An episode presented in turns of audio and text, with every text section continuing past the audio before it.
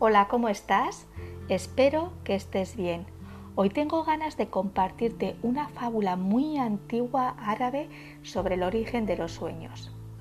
Todo empezó a partir de una lucha entre el dios del sueño, el padre de todos los sueños, y el dios de la tormenta, cuando el sueño tomó la decisión de ayudar a unos marineros a quienes les estaba atacando el dios de la tormenta y les concedió el reposo nocturno. Este gesto se lo tomó como una ofensa el dios de la tormenta y comenzó a urdir una venganza, provocando que unos vendavales muy fuertes acabasen por llevar hasta una isla inaccesible al sueño y a sus hijos. En esa isla no había nada de nada y la melancolía y la tristeza iban cobrando cada vez más protagonismo.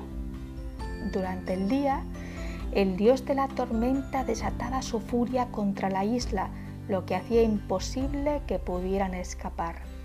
Un día, el dios del sueño se percató de algo muy interesante. Observó que cuando caía la noche, la diosa luna lo iluminaba todo ligeramente y el dios de la tormenta entonces se retiraba a descansar. Este hecho propició que el dios del sueño dejara marchar a sus hijos durante un rato para que gozaran y al mismo tiempo buscaran gente dormida que tuviera ganas de dejar volar su imaginación.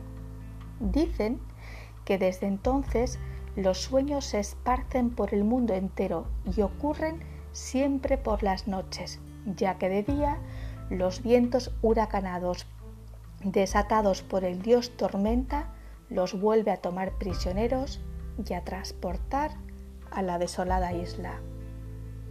Te ha acompañado un día más Marta Llora. Muchas gracias como siempre por tu tiempo y atención. Te deseo un feliz camino de vida Cuídate mucho y hasta pronto.